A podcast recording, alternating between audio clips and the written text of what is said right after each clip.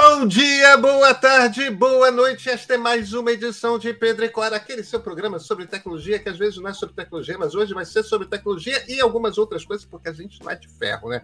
Pedro e Cora, toda terça-feira, toda quinta-feira, na sua plataforma favorita de podcast, ou então no YouTube do meio. Eu sou Pedro Dória, ao meu lado está minha querida amiga Cora Rona. Cora, de que, que a gente vai falar hoje? Olha, nós vamos falar de um sistema modular para a nuvem. Vamos falar de canabidiol e de rinoceronte. Mas é assunto demais. Olha, esse sistema. Você acredita que nuvem dá para ser reinventada por completo? Você acredita que a gente vai falar até de você fazer fotos de objetos 2D e recriá-lo em 3D? Vem com a gente.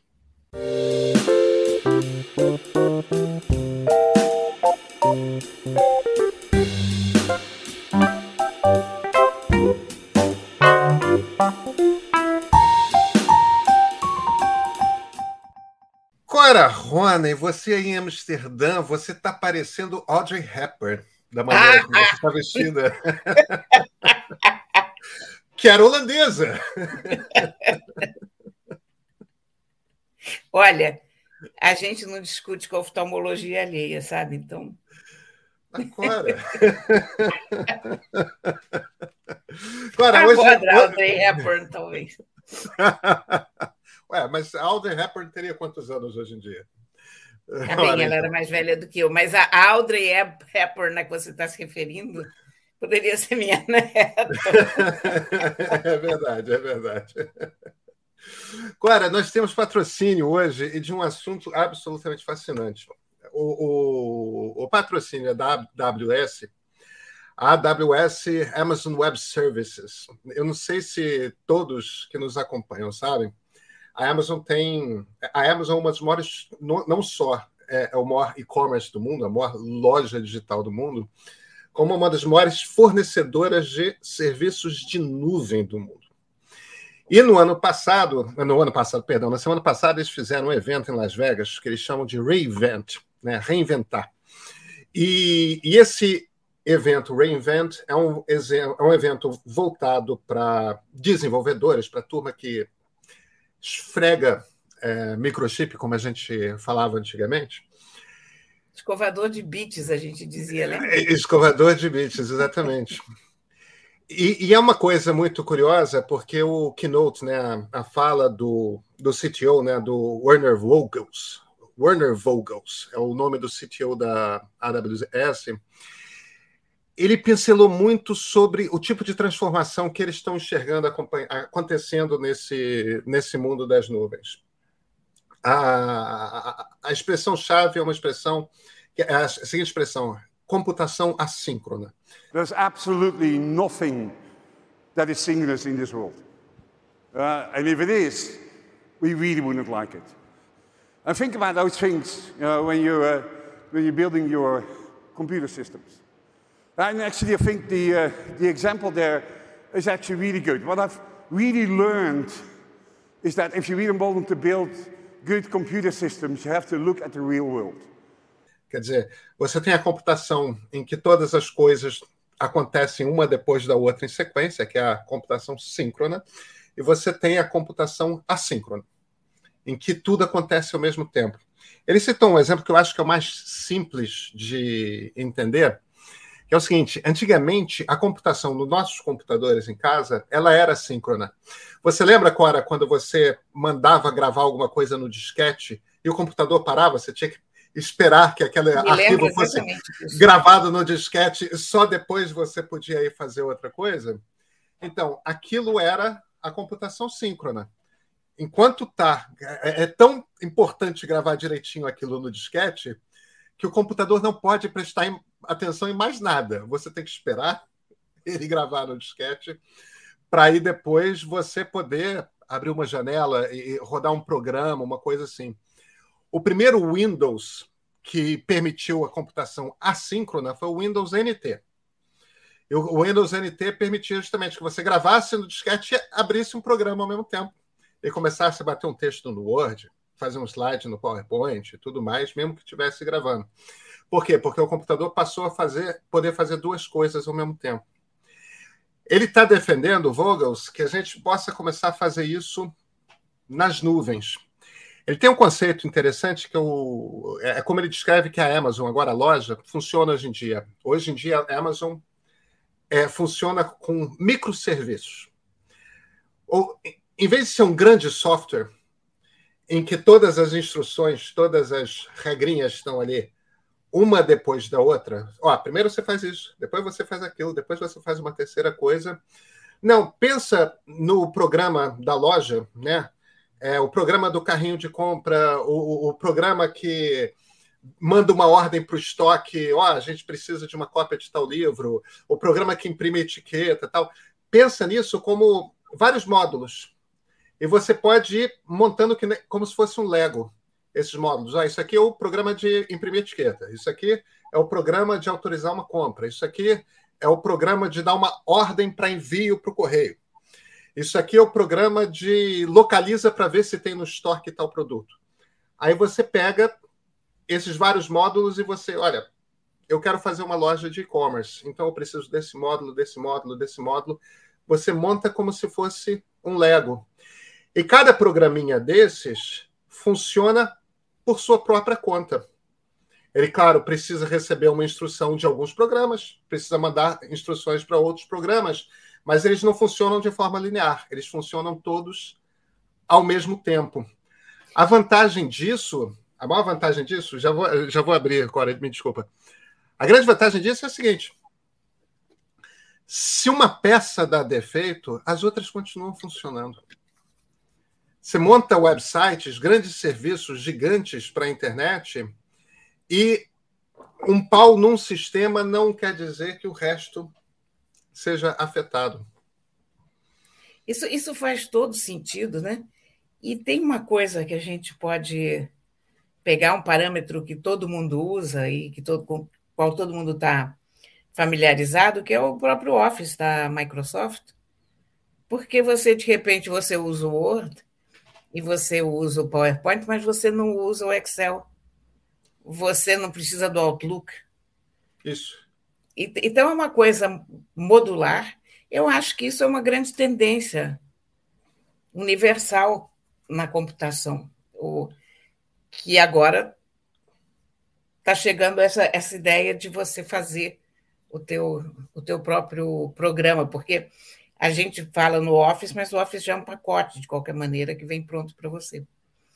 E, de repente, você tem uma necessidade de computação qualquer, e você não precisa aprender tudo, você não precisa ter, você não precisa dominar aquela coisa toda, você pega exatamente o que você precisa, você faz uma, uma coisa muito sob medida dentro da tua necessidade pessoal. É, é uma coisa engraçada que um dos termos que eles estão lançando lá no o pessoal do AWS é, é serverless computing, quer dizer, é, é, vamos fazer computação sem servidor, né? E aí você para para pensar, ué, como assim? Você vai, como é que você vai botar alguma coisa na internet sem servidor? E, e, e é mais uma metáfora, uma brincadeira. Os servidores estão lá, claro, mas o que eles estão falando, na verdade, o que eles estão falando com isso, na verdade, é o seguinte: esquece o servidor, deixa que a gente na AWS cuida do servidor. É, Tem que dizer isso para o Elon Musk, hein? Ah, bem, aí é outra história agora. A vantagem, é, a brincadeira da Cora é porque o Twitter tem uma coisa bizarra, e aí nesse caso não é culpa do Musk, é uma coisa de maluquice do Twitter, que eles têm os próprios servidores no tempo da nuvem, um, uma bizarrice. É, você bota as coisas na nuvem. Mas mesmo quem tem serviços na nuvem, como é o caso do pessoal do é, como é o caso, tipo, a Netflix usa AWS, né? É, o, o troço é sólido para cacete. Mas mesmo quem tem, é, usa nuvem, ou seja, você não tem os seus próprios servidores, você usa os, os servidores da Amazon, você tem umas, vários técnicos que estão ali preocupados em configurar servidor, organizar servidor, pensar como é que a estrutura de servidores pensam. E o pessoal da AWS está falando é o seguinte: empresa, você não precisa disso. Você não precisa de gente técnica cuidando de servidor. A gente cuida. É... Cada vez menos você precisa e cada vez é mais simples você montar um sistema mesmo muito complexo, justamente com esse jogo de quebra-cabeças, de montar módulos, de e, e, encaixar Lego e de sistemas assíncronos, ou seja, eles funcionam ao mesmo tempo. Se um sistema dá pau, você não compromete toda a sua estrutura, você continua na web atendendo a, aos seus usuários tudo mais. Isso é um baita passo é, nessa, nesse mundo das nuvens, um baita passo à frente. Eu gosto muito da metáfora para o assíncrono, da metáfora da revoada de pássaros. Now, sometimes the world looks synchronous. And one of those examples is bird murmurations. They look so beautiful. They are absolutely amazing and mesmerizing. And it looks like there is a centralized controller that tells all these starlings where to go and what to do. Our ancestors actually thought that there was telepathy in the birds that kept them going. But nothing is more true. This is not a synchronous system because it's nature. And nature is asynchronous. Quem já viu uma, uma revoada percebe, é uma das coisas mais bonitas que existe, aliás, né? Porque é uma forma. É uma forma. Quando, quando você vê uma revoada, ela está funcionando como um coletivo. Está lá uma coisa linda que faz formas, e mas cada pássaro sabe para onde ele está indo e um pássaro é... nunca bate no outro. Exatamente, qual é a parte dele naquele todo, né? É, é, é muito, é muito interessante mesmo como funciona. Um nunca bate no outro e, no entanto, cada um está operando individualmente com o seu próprio cérebro e não conectado aos outros. Né? Olha, uma das coisas mais bonitas que eu vi na minha vida foi em Araguari, no Espírito Santo. Uh, o Paulo Casé, o arquiteto, tinha um amigo lá que tinha um hotel, e o Paulo Casé tinha construído esse hotel, então a gente volta e meia ia ficar nesse hotel. E esse hotel tinha uma, uma espécie de passeio na praia, onde havia umas árvores que eram lar de andorinhas numa certa época do ano. E havia uma revoada dessas, seis horas da, da tarde, todo dia. Milhões de andorinhas vinham, faziam aquele passeio todo, iam posar nas árvores. E a gente do hotel, que ficava no Milhota, as andorinhas passavam em cima da gente, e você sentia o cheiro das andorinhas, que é aquele Nossa, cheiro, gost... um cheiro gostosinho de pássaro, sabe? Você sentia o vento do, daquela revoada e o calor eu, Coisa incrível. Era emocionante, emocionante, porque eram milhões de pássaros. Você imaginava que algum pássaro ia bater na janela, ou no hotel, ou em você. Nada. E eles passavam de raspão na gente. E você sentia aquele ventinho da, da asinha dele, né? É, foi uma coisa linda de se ver. Tem umas outras coisas aí, Cora, que é, é mais na, no, no, no ramo da diversão para a gente gosta isso, disso. O, o, o, Vogel também brincou um pouco com previsões de futuro, coisas que ele acha que estão prestes a acontecer no mundo da computação. Um deles é o que ele chama de. Eu vou listando aqui porque as coisas são divertidas. Um deles é um troço que ele chama de computação multidimensional. The world, after all, is multidimensional. It's not just one line. Uh, it's not just, we're used to 2D. Why? Because the machines we have, keyboard, screen, mouse, finger, that's how we have built our digital systems and how we interact with them. But it's not the real world. The real world is multidimensional. O que, que é a computação multidimensional? É você conseguir visualizar e interagir com produtos em três dimensões na tela do computador. Então, por exemplo, você vai querer comprar um carro, você pode ver o carro na tela do computador. Você pode entrar dentro do carro, você pode virar o carro para um lado, para o outro. Você pode. Eu gosto desse carro verde ou eu gosto desse carro vinho? Eu gosto do estofado dessa cor ou daquela outra cor? Você vai brincando com ele. No que, e... no que, que isso é diferente de metaverso? Eu acho que meio que caminha junto, né? Você não precisa necessariamente de um óculos de três dimensões, você não está interagindo com outras pessoas. Mas eu acho que a gente está falando dessa, no sentido geral, de, de o mesmo caminho da tecnologia, né? É, de tirar a experiência do, do 2D, né? É exatamente isso, exatamente isso. Tem, tem outra coisa que ele falou, é, que ele descreveu como 3D para as massas. Now, there's a lot of research happening in this world. There's something called NRF, which is a neural radiance fields.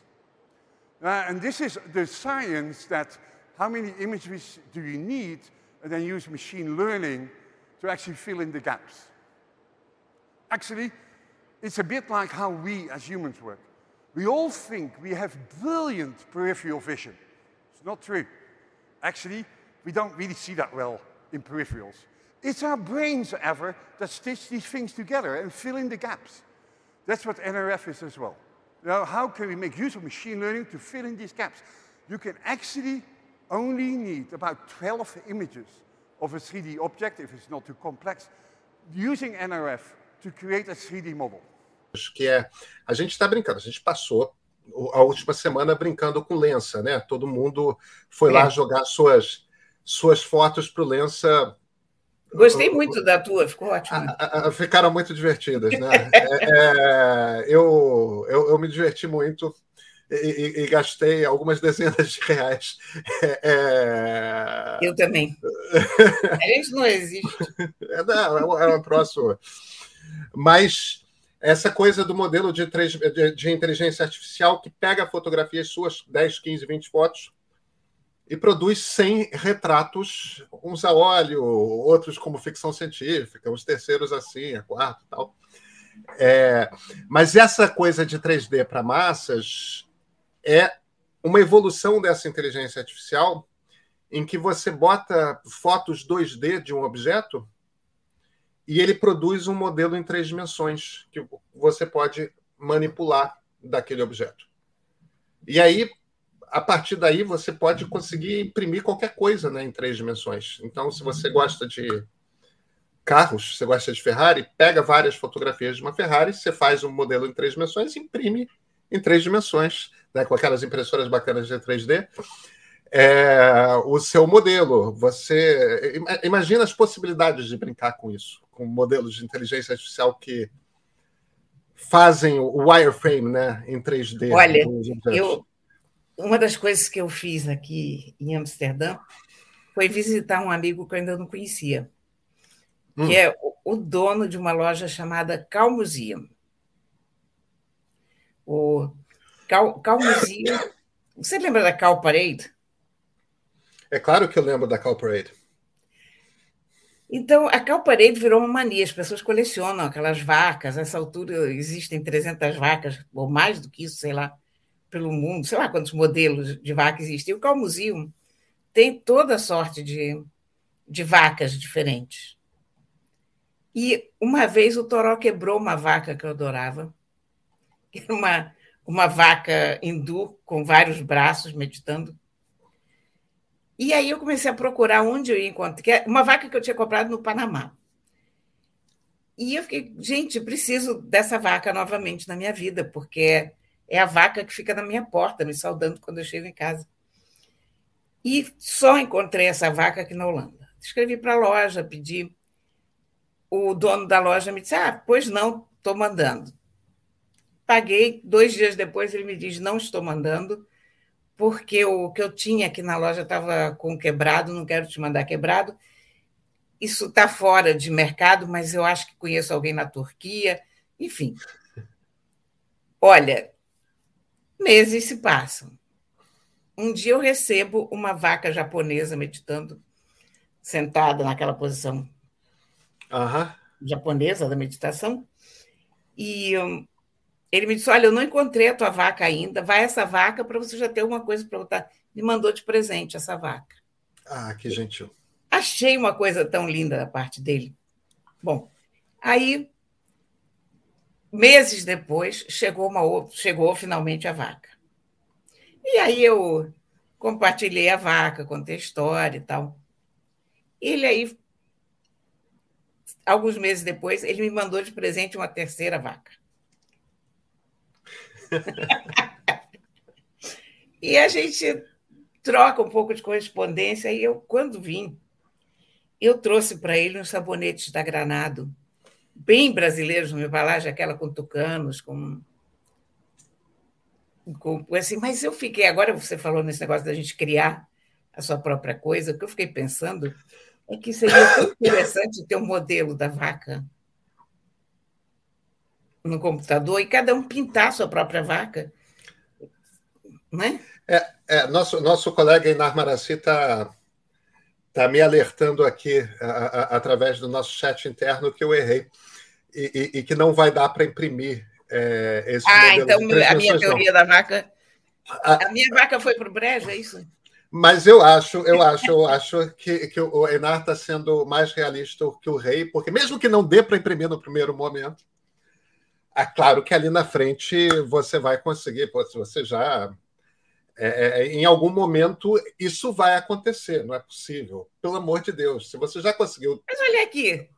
Do modelo 2D transformar em 3D, em algum momento alguém vai fazer um outro módulo que vai permitir a, a, a, a impressão. Tem que ser possível em algum momento. Olha, mas a, a, a lojinha das vacas é sensacional. Ele, não, tem toda, ele tem todas as vacas, de vários tamanhos. E ele é uma pessoa tão gentil que eu cheguei lá e quando ficamos lá conversando na loja e aí depois ele me disse, olha, você vai escolher o que você quiser aqui na loja para levar de presente. Eu digo, mas Vicente, eu estou viajando com uma mala única e além disso você vive disso. Então não é justo, não é essa a ideia. Eu não vou comprar nenhuma vaca porque não tem espaço na minha mala. E não vou pegar o, a tua coisa de sustento para levar embora de graça. Não é assim que funciona uma loja e tal. Aí ele me disse, eu sei, mas é um gosto meu. E ele disse assim, e eu vou trancar a loja e vou, vou te sequestrar até você escolher alguma coisa. Aí eu escolhi uma pequena vaquinha do Clint. E a gente, em viagem, vive essas aventuras curiosas, né? De conhecer as pessoas. E a própria internet, pensando bem, né? Porque isso antes da internet não teria acontecido. E eu fiquei conversando muito com o Vissan sobre a vida dele. Ele é sírio, ele é um imigrante sírio. O irmão dele tem restaurantes aqui, aqui em Amsterdã. E eu recomendo para qualquer pessoa que venha aqui a Amsterdã de ir na loja dele, Calm Museum. Depois, ao lado da Calm Museum, tem uma outra loja que só tem patinhos de borracha. Ah, que espetacular! Toda espécie de patinhos de borracha que você possa imaginar. Tem até a pata do brinco de pérola. a pata com aquele turbante azul e amarelo com um brinco de pérola. É sensacional. Agora, como eu estou fazendo esse. Como eu virei uma pessoa minimalista, né? eu só viajo com uma mala de mão agora, seja a temperatura que for, eu não compro mais nada. Eu teria comprado uns patinhos de borracha, mas a minha mala não permite. E isso, Pedro, vou te dizer, isso te dá uma sensação de poder e de desapego absolutamente fenomenal. É, eu, eu vou atingir, eu acho que você saiu de, realmente da vaca hindu e foi para a vaca zen, sabe, Cora? Acho eu ainda fui. não cheguei ainda.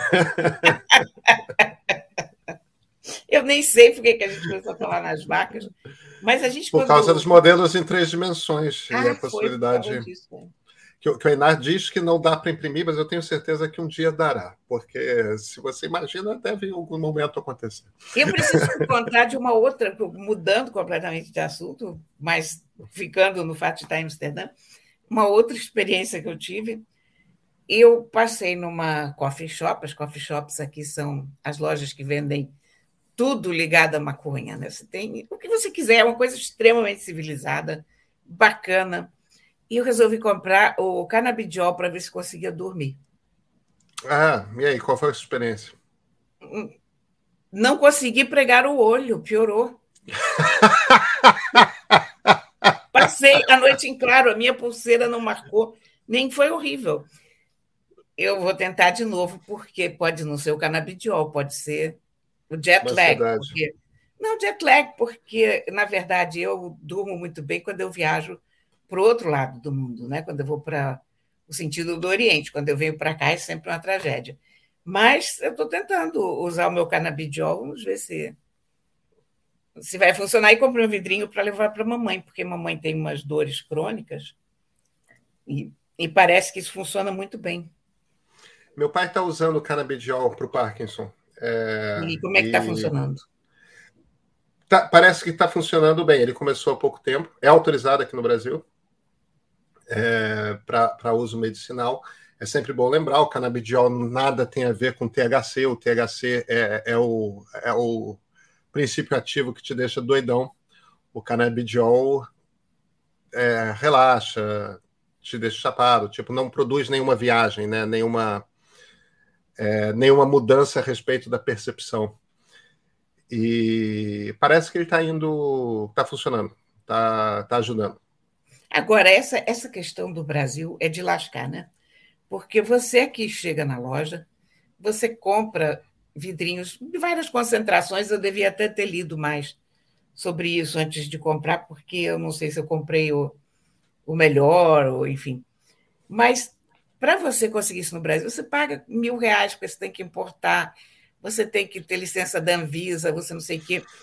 Aqui você chega na loja, você compra. Você tem várias lojas, tem vários produtores, você tem várias dosagens, você tem vários tamanhos de vidro.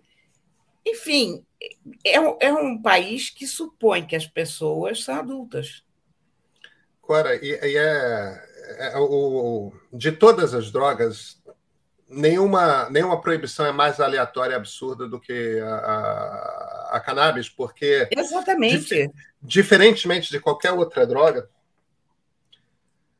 cannabis é uma planta, né? É você tornar ilegal uma planta. É, é. Tipo, não é, não é uma coisa manipulada quimicamente. Tal. É claro que você tem que extrair o óleo, mas é que nem extrair óleo de soja, né? É, é, é não é, é uma planta. Né? Mas. O, o, o canabidiol é um óleo, exatamente. Você pinga duas gotas embaixo da língua.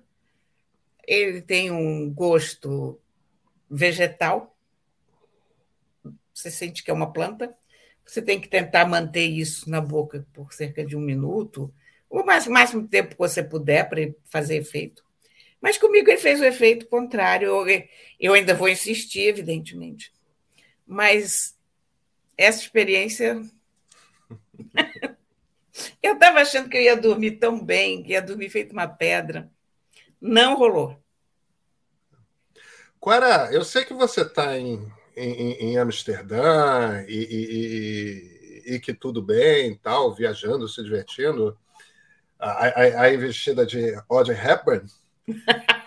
mas, mas edição de terça-feira tem que ter livro, Cora. Eu tenho um livro, mas assim. Ah, bom. Tenho e não tenho. Eu comprei esse livro, se chama Clara. Wonder Beast Sensation Muse. Ah, se chama Clara. Isso é um Clara, subtítulo. o Rinoceronte. Isso é uma edição do Rijksmuseum, o Museu Real de Amsterdã. Eles estão com uma exposição temporária sobre esse específico rinoceronte e sobre criaturas rastejantes, insetos na arte e tal. A Clara eu li esse livro essa noite. Essa famosa noite em que eu não dormi, eu li esse livro. É uma história maravilhosa. Clara foi um dos primeiros rinocerontes a chegar à Europa. O primeiro rinoceronte chegou em 1515. É aquele que o Dürer fez o. Exatamente, mas o Dürer nunca viu aquele rinoceronte. Ah, não? Não. Por isso que aquele desenho é tão bizarro e tem tão é, pouco é, a ver com o rinoceronte. O, esse, esse rinoceronte que veio em 1515 chegou em Lisboa. O, veio da Índia, foi, foi para Lisboa. E alguém mandou para o Dürer um, um rascunho daquele. Falou, vi esse bicho assim assado, desenho, mas provavelmente era um desenhista amador. Provavelmente não com toda certeza, porque a pessoa errou em muitos detalhes. Mas o, o Dürer era o Dürer. E aí o Dürer fez aquele rinoceronte que durante 200 anos foi a referência europeia de, de rinoceronte. Então, todo mundo que precisava desenhar um rinoceronte, por algum motivo ou outro, usava aquela ilustração do Dürer. Aquilo foi usado para fazer estátuas. Foi a referência básica do rinoceronte. Aí, em 1700 e... Depois teve um, um segundo rinoceronte, que foi para a Inglaterra, mas não há muita notícia dele. Esse rinoceronte foi desenhado, mas nem por isso a gravura do Dürer deixou de ser usada, porque não foi feita uma edição maior, sabe? Foi, foi uma coisa local, então ninguém soube do, do rinoceronte. Aí, em 1750, de novo da Índia, veio a Clara. E a Clara, deixa eu tirar essa banda do livro, porque aí dá para vocês verem quem era a Clara. Aqui, o a, a carinha dela. Ai, meu Deus, tá vendo? Uhum. E esse rinoceronte passou 17 anos percorrendo as principais cidades europeias. Tadinha. Ela, foi, eu, eu achei que era uma história de absoluto horror. Esse, esse, isso, isso era muito comum naquela época. As pessoas iam para qualquer lugar do mundo, viam uma criança interessante, viam um bicho, traziam, pronto, né? Traziam indígenas, traziam. É, é. Traziam bichos que não, não tinham como sobreviver, mas a Clara viveu 17 anos, essa vida de exposição. Ela era um filhote quando ela chegou aqui.